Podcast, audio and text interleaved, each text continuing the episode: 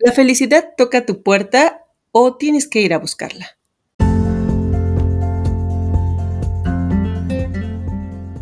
¿Te has sentido frustrada por querer ser perfecta en algún aspecto de tu vida? Muchas veces estás tan motivada a hacer un cambio, pero sucede algo que te lo impide y ni siquiera sabes qué es. En este podcast escucharemos experiencias similares quizás a las tuyas. Porque todas tenemos algo bueno que contar y con ello algo maravilloso que aprender. Descubramos juntas que no tenemos que buscar la perfección, sino hacer de lo que tenemos algo perfecto. Acompáñanos a escuchar estas experiencias y comámonos el mundo a, mordiditas.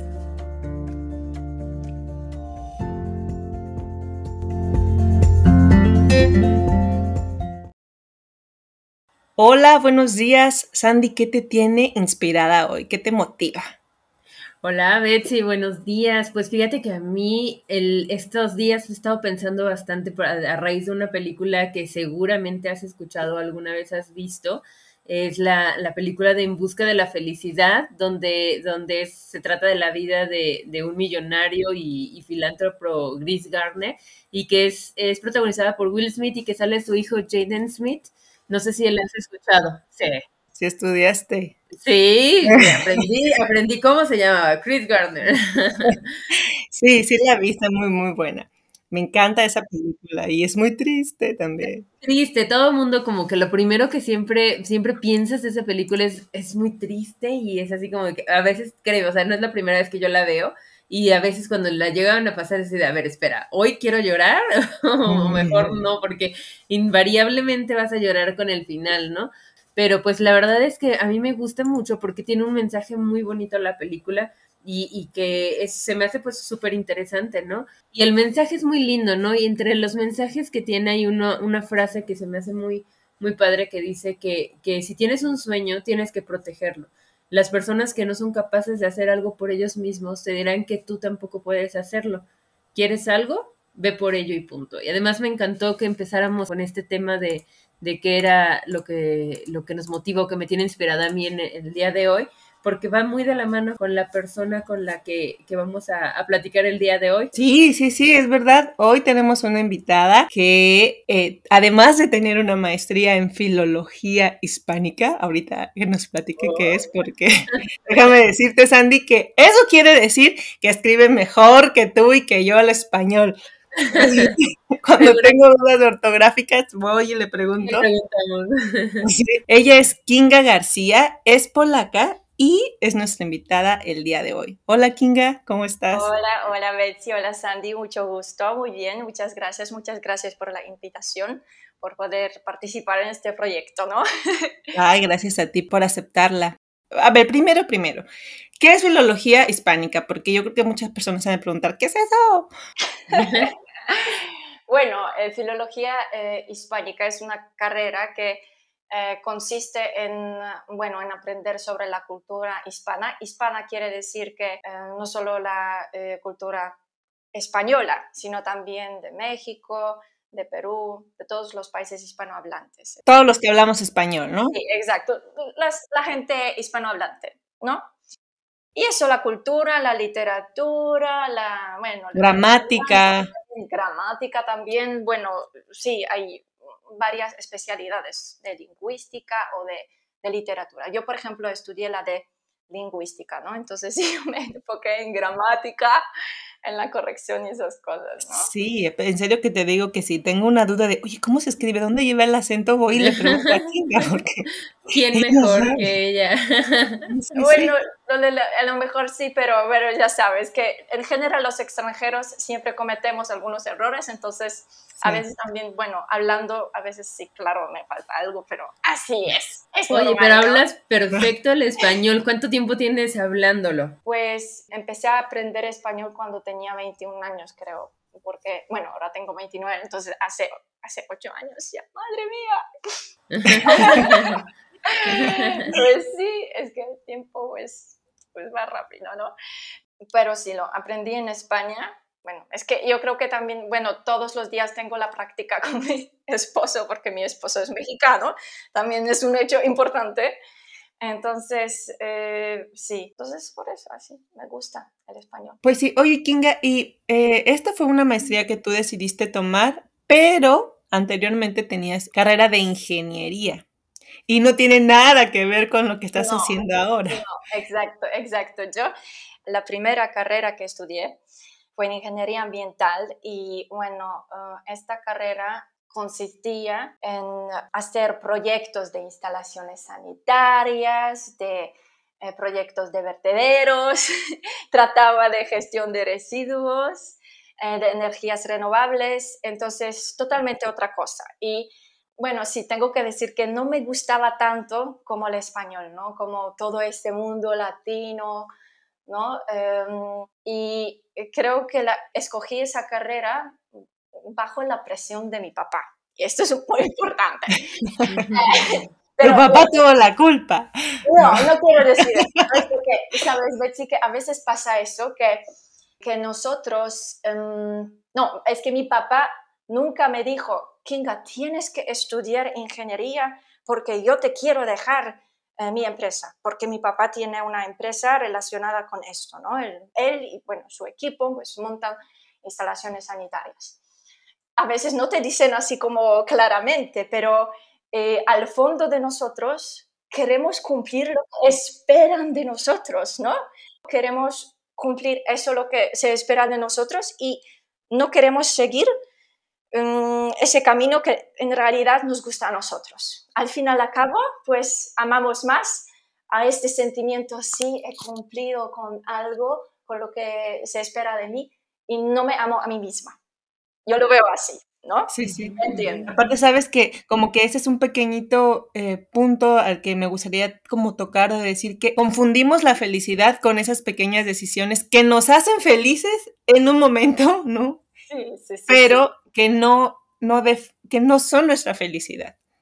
Sí, sí, exacto, exacto. Entonces, mm, eso, o sea, pensamos que esto nos va a llevar a un camino feliz, pero alguna parte dentro de nosotros nos dice, pues no, no, porque al fondo de, al, fondo de mi corazón algo me dice que así me siento y, pienso tranquilamente, pues la verdad es que no quiero hacer esas cosas en mi vida, ¿no? Oye, pero ¿y sabes qué, qué importante ahorita que tocas este punto? A mí se me hace súper importante el hecho de que alguien sepa qué es lo que quiere, ¿no crees? O sea, porque qué padre que eh, yo estoy segura que hay gente que desde que nace, ¿no? Desde chiquitito le preguntas qué quieres y ya sabes cuál es tu vocación, o sea, la tienes súper identificada a qué te quieres dedicar o de qué quieres vivir el resto de tu vida, ¿no? Pero, ¿y qué hay de las personas que, y me voy a incluir, ¿eh? O sea, en, toda mi vida, o sea, siempre me ha costado mucho trabajo esa parte de decir, es que yo sé que yo quiero esto, ¿no? O sea, se me, a mí, no sé, a mí siempre se me ha hecho como padre todo, ¿no? Así como que, ay, qué padre sería, ay, qué padre, o sea, quizá como que me pueda deslumbrar muy fácilmente de, de cualquier carrera y se me hace que es súper interesante y lo demás, y me, me hace mucho sentido esto de, de, híjole, lo que esperan de mí, ¿no? Y entonces como encontrar el balance de querer lograr algo y ser reconocido, pero también que sea algo que tú quieres, entonces ¿cómo, ¿cómo puedes descubrir qué es lo que tú quieres? O sea, ¿cómo descubres qué es lo que tú, a ti te hace feliz? ¿Cómo lo descubriste tú, Kinga? Sí, pues eh, creo que en mi caso mm, hubo tres, tres cosas eh, muy importantes. A mí siempre me gustaba el español. Bueno, también es importante el hecho de que cuando eh, el, el, tercer grado de mi universidad, de mis estudios, lo pasé en España y después de regresar a España, de España, pues empecé a dar clases de español, ¿no? Entonces pensé, bueno, me gusta, me gusta trabajar con la gente y después de graduarme también me casé y después del nacimiento de mi hijo ya como que perdí un poquito mi um, identidad, podemos decir, porque ya no existía la Kinga, sino existía a lo mejor mamá de Leo. Sí, sí, Y la mamá, la esposa, la... la ¿Sí? Esto nos pasa a todos nosotros, aunque yo tenía, bueno, también daba algunas clases, ¿no? Entonces sí, algo hacía, pero el problema era que yo lo trataba como un dinerito, no mi trabajo principal, que eh, algo mm, donde puedo cumplir mis sueños, mis proyectos y todo, sino estaba muy confundida, ¿no? A ver, tengo que decidir si quiero seguir con la ingeniería y después de este periodo de maternidad seguir con esto o, hacer algo con español, ¿no? Y sí, ah, bueno, en estos tiempos sí me sentía muy confundida. Estaba también en México, me sentía muy mal. en serio, lo pasé muy mal. Y una vez me acuerdo que fui a una cafetería sola, me senté así tranquila, abrí mi compu y pensé, bueno, voy a escribir, ¿qué voy a hacer con mi vida? Y como que escribí las ideas, que, las cosas con las que en verdad yo me sentiría feliz. Y lo primero que pensé fue hacer una escuelita de español o en general como que realizar mis proyectos y todo, pues eh, ahí, ¿no? En este campo. Bueno, eh, entonces esto fue lo, primero eh, muy importante, que, que, darse cuenta de esto, ¿no? Y la segunda cosa, pues después de una plática con mi hermana, ella me impresionó con el conocimiento que ella tenía en torno a su, eh, a su carrera, ¿no? Porque ella estudió historia, es maestra y le encanta y, y así, ¿no? Y yo pensé, wow, ¿no? Que está muy padre ser como que especialista en algo. Y yo después de esto me sentí muy mal porque yo pensé, yo no puedo decir que yo eh, sea especialista en ingeniería porque no tengo nada de experiencia y claro, en serio, es que fue muy difícil para mí porque tenía muy buenas notas de todo y, y, todo muy bien, pero no me gustaba. Y por otro lado, pues vale, doy clases de español, pero no me siento especialista. Si bueno, en esos tiempos, si em, empezáramos a hablar de manera culta, bueno, yo me perdono. Sí, o sea, dabas español porque sabías, pero no, eh, no, no que tuvieras algún papel que dijera tú eres maestra o algo así. Sí, si me tocara escribir un libro o algo así, un essay, no sé, un texto largo, bien de nivel muy culto, bueno, pues no sé, no sé, no sabía. Entonces, eso fue lo segundo. Y lo tercero, ya cuando me di cuenta que si quisiera ser especialista en algo, leí un libro, bueno, no voy a decir el título porque es en polaco, el autor también es polaco, entonces no importa. Eh, no les puedo recomendar. Pero, dinos, que, tradúcelo. Bueno, hay una polaca. Bueno, bueno, se llama, es de, de un padre, ¿vale? Es de Shustak, uh, se llama Bielka y bueno, el sentido de este libro es que para ser feliz tenemos que encontrar los dones y los talentos que nos dio Dios y seguir con esto, ¿no? O sea, ahí tengo que desarrollarme. Y a veces, es que un ejemplo, una persona que trabaja, no sé, en un supermercado en la caja, a lo mejor está muy feliz con lo que hace, le gusta a veces platicar con la gente, pero creo que a todos nosotros nos tocó tener eh, contacto con una persona que nada más te ve y así como ahí. Siguiente, siguiente, bolsa, quiere bolsa, ¿no? Sí, sí. Entonces, eso es que creo que cada persona en el mundo tiene algo especial. Nacimos con esto, ya no lo vamos a cambiar eh, y tenemos que descubrir esto. Y ahora, eh, ¿cómo descubrir esto? Según este libro, pues tenemos que analizar nuestra vida.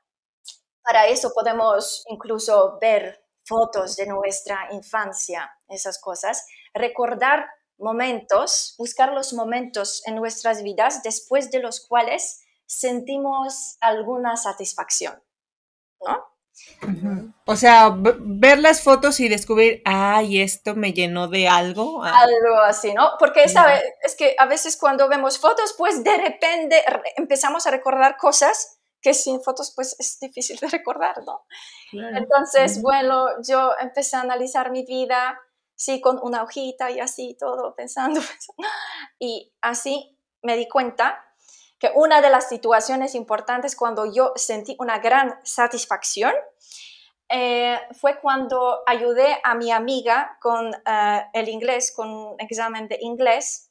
Le ayudé, trabajé mucho tiempo con ella y ella, bueno, a ella no, ella no le gustaba nada, nada el inglés y después de esta ayuda ella lo aprobó muy bien porque obtuvo creo 80% de su examen y así. Y eso pues me llenó de alegría, ¿no? Porque algo lo que hicimos juntas.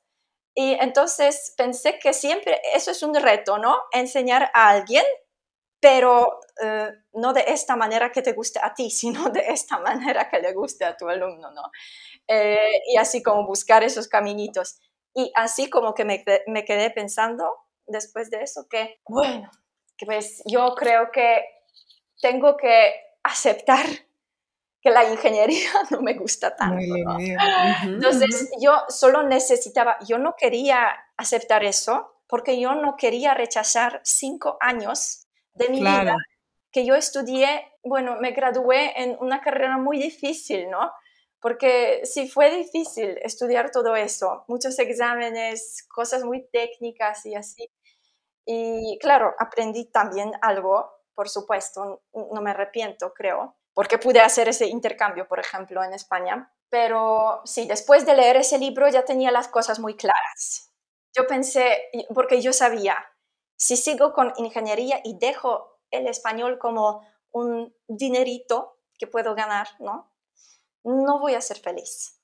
¿Sí? Entonces, después de eso, busqué las maneras cómo podría hacer maestría de filología hispánica y pues encontré una universidad y ya hace dos años la empecé y ya ahora en, en julio eh, ya me gradué en filología hispánica y ya ahorita sí me siento muy feliz ¿no? con esto porque ya me siento libre. Gracias, ya me siento libre en como cumplir mis sueños ahí en esta categoría de vida. Claro, y ya con algo que te avala, ¿no? Ya con algo que te puede respaldar para hacerlo de manera formal. Sí, exacto. Aunque a lo largo de mi vida nunca nadie me ha preguntado por mis estudios. Es muy chistoso porque a la gente no le importa, la verdad. Incluso yo trabajé en una eh, escuela mm, cuando, cuando era estudiante en una escuela de idiomas, bueno, de mucho prestigio, podemos decir, muy conocida, y no tenía papeles. Entonces a nadie le importa, la verdad. Entonces, esto fue una cosa que yo lo hice por mí misma, ¿sí? Porque me quiero, ¿sí? Porque creo que es bueno amarnos y quería dedicar ese tiempo a mí y simplemente sentirme bien conmigo misma, que soy especialista ya en algo, ¿no? Porque es algo lo que conozco, lo que me gusta y, y sí, ya tengo como eso, como ya tengo los estudios, ¿no? Súper bien, fíjate que voy a contar mi experiencia al respecto porque esta mujer, es la responsable de la creación de este podcast. Estuve platicando con ella un rato y yo y recuerdo que me, me, sentía mal, no sabes, como que ese momento, no sé si a todo mundo nos da el que sientes que no haces nada por ti, ¿no? Te sientes mucho, te sientes mamá, te sientes esposa, te sientes amiga, te sientes todo menos tú. Tú. Entonces yo me, sentía todo menos yo y recuerdo que se lo platiqué y dije, me siento mal, no estoy haciendo nada con mi vida, me siento que soy una ama de casa. digo, no, está mal que sea ama de casa porque en serio que, que valoro mucho el esfuerzo, ¿no? De ama de casa que es sumamente pesado. Pero yo no estaba contenta siendo solamente pues mamá de tiempo completo. ¿no? me sentía productiva en absolutamente nada y me recuerdo que, que le platiqué y ella me dijo esto, o sea, recuerda, a ver, ponte a pensar qué cosa te hizo feliz, ¿Qué fue algo que tú recuerdes que te haya llenado de felicidad? Y la verdad que es una pregunta que se, se, escucha fácil, pero honestamente fue muy complicada responderla. ¿Qué fue algo que yo sintiera en el fondo de mi corazón que me, que me hiciera sentir inmensamente feliz. Me costó mucho trabajo, ojalá que a ustedes no les cueste tanto, pero a mí me costó muchísimo trabajo y recordé un momento en el que yo yo me fui hasta especial de una materia en el tecnológico ya ves que te dan como 100 mil oportunidades. Bueno, yo perdí todas esas oportunidades y ya me quedaba hacer el examen especial. Entonces me decían todo el mundo, no, vete, vete de aquí de Querétaro y hazlo en otro, en otro tecnológico porque aquí es súper difícil. Entonces yo ya tenía en la mente que era imposible pasar ese examen. Bueno, para no hacer la historia larga, yo estudié, estudié, estudié y pues yo no tenía dinero para irme a otro tecnológico, ni siquiera el de Hidalgo, ¿no? Que creo que era el más cercano. Así es que me puse a hacer mi examen en Querétaro y después de no sé cuántas semanas para que apareciera el resultado, finalmente vi el resultado y no sabes la felicidad que me dio. Lloré, pero fue un llanto, de ese llanto que jamás en mi vida lo he tenido. Yo creo que sí cuando tuve a mis hijos, ¿no? Pero, pero antes de eso fue la felicidad así como no sabes cómo te la puedo expresar, no, no, no sé cómo expresártela. Lloré de, de felicidad, en serio. Y hasta temblando estaba, pero entonces me di cuenta, o sea, me dice Kinga, a ver, pero, pero ¿por qué? O sea, ¿cuál fue tu felicidad en ese momento? dije, pues no sé, cómo Mm. demostrarte que, te, que había sido capaz o qué, qué, sería? Fue conmigo, no fue, no fue como con la historia de alguien más o de que ah, yo lo hice aquí en Querétaro, no, sino que, que yo logré algo, que yo pude crear algo y lograrlo, ¿no? En ese momento fue como, yo solita pasé el examen, ¿no? O sea, yo lo logré. Entonces, eso fue como lo primero y después dije, a ver, ¿qué más me gusta, no? Entonces ya recordé que yo cuando a mis amigas, obviamente pasó Sandy por mi cabeza, tengo mis amigas, ¿no? Que algo les pasa y yo, pero sabes que me siento con ese nervio de que no, me involucro tanto en la vida de mis amigas que yo quisiera quitarlas, irme un momento a su lugar y arreglar las piezas. reparar, que sí que no te importa que te vaya. Y ya, entonces ya que esté todo arregladito, órale, sí, ya regrésate. Obviamente yo no puedo, pero descubrí que me gusta dar consejos, o sea, me gusta sentir que ayudo, ¿sabes?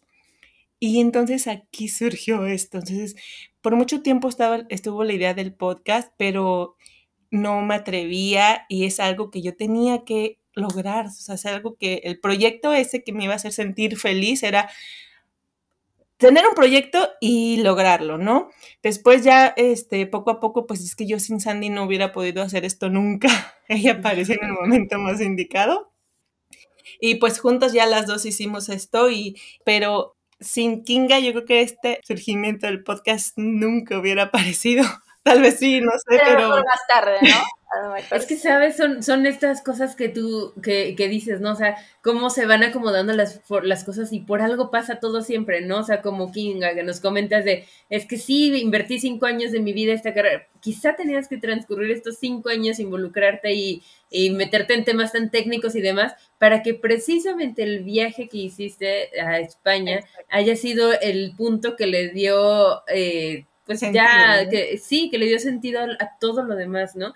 Entonces hay muchas veces que, que no, no pareciera tan fácil porque dices, bueno, pero ¿cuántos años? Para ti fueron cinco años de esto, por ejemplo, para ti a lo mejor fue justo el momento que hablaste con Kinga para decir, es que este, pues ya descubrí que sí es cierto, o sea, a mí me gusta dar consejos, a lo mejor y siempre lo he pensado que solo me gusta, pero y si lo hago de alguna manera más profesional y si realmente lo le doy forma y si le doy un poco más de otro sentido y si trato de llegar a más personas, o sea, ¿sabes qué me pasó? Que tengo un amigo que siempre así, ay, me gusta esa chica, pero no me hace caso, ¿no? Y yo, pues así, la chica bonita y él, él es guapetón, pero no tan agraciado y este, entonces yo, no, pues dile así, asado. Mira, vas a hacer tantos días así, tantos días así, y bueno, no te, no voy a hacer la historia larga, pero me habló como tres veces con, como dos veces, no voy a decir nombre, pero finalmente ya con la, con la chica que está, que no lo pelaba,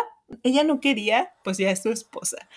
Entonces yo, me siento como... así de, sí, sí, pues yo puedo, yo soy buena en eso. Entonces por eso dije, no, pues yo tengo, no sé si doy buenos consejos o no, pero yo los doy. Tengo talento. Tome lo que más les sirva, señores, y lo demás a la basura. Oye, Kinga, y pues entonces, por ejemplo, ahora que, que, ya te dedicas de lleno a esto, ¿cómo lo haces? Eh, ¿Das en particular algún rango de edad o, cómo lo manejas? Bueno, ya después de registrarme ya me abrí como en, bueno, empecé a dar clases eh, grupales, pero la verdad que no me gusta tanto porque eh, creo que... Mm, es difícil, ¿no? Es difícil mm, enfocarse en un grupo y creo que el grupo máximo eh, que puedo tener es de cuatro personas eh, y principalmente mm, sigo dando clases individuales o de dos personas. Lo perfecto para mí son clases de, de, dos personas y así, ¿no? También mm, ahora pues no tenía tanto tiempo porque escribía mi trabajo de fin de grado y así, pero bueno, ahora en vacaciones también es un tiempo cuando mm, poca gente quiere estudiar, eh, entonces ya apenas en septiembre ya voy a ya voy a desarrollarme más y ya empezar como ya más, algo más profesional, digamos, ¿no? Qué bueno, perfecto. Oye, Kinga, y si tuvieras que darnos algún, algún consejo, o sea, si tú tuvieras que dar, eh, puntualizar tal cual, ¿cuál sería tu, tu, consejo en base a tu experiencia para que las personas que nos escuchan y que, y que están preguntándose precisamente esto, así de decir, bueno, a ver, pero ¿cómo lo hago? ¿No? O sea, a mí me gustó muchísimo que que lo puntualizas, porque es cierto, o sea, que, que, es muy común escuchar, es que piensa en qué te hace feliz, o es que, o sea, o, o como que te lo dicen de una manera tan general que quizás es difícil y es complicado si no tienes tanta idea, pero me gustó muchísimo esta parte o este ejercicio que dices que, que, en algún momento a lo mejor no fue tu idea tal cual hacerlo, pero a, a veces le sirvió, ¿no? En el que dices, a ver, es que piensa en esto, ¿no? O me gustó mucho esta parte en la que tú dices, es que, a ver, un día me tomé el momento de decir, a ver, ¿qué voy a hacer? Y ponerlo en un, ponerlo en, en papel, ¿no? O sea, a lo mejor a alguien le sirve ponerlo en papel, a lo mejor no, pero tú qué nos podrías decir a ti, tú qué consejo darías para que alguien pueda encontrar qué es lo que quiere hacer con su vida, ¿no? Bueno, pues en palabras muy cortas, ¿no? Para, para no hacerlo muy complicado eh, y muy largo. Si sientes que lo que haces en tu vida no te hace feliz, pues analiza tu vida y busca tu talento, tu don y ya vas a saber cuál es tu camino hacia la felicidad.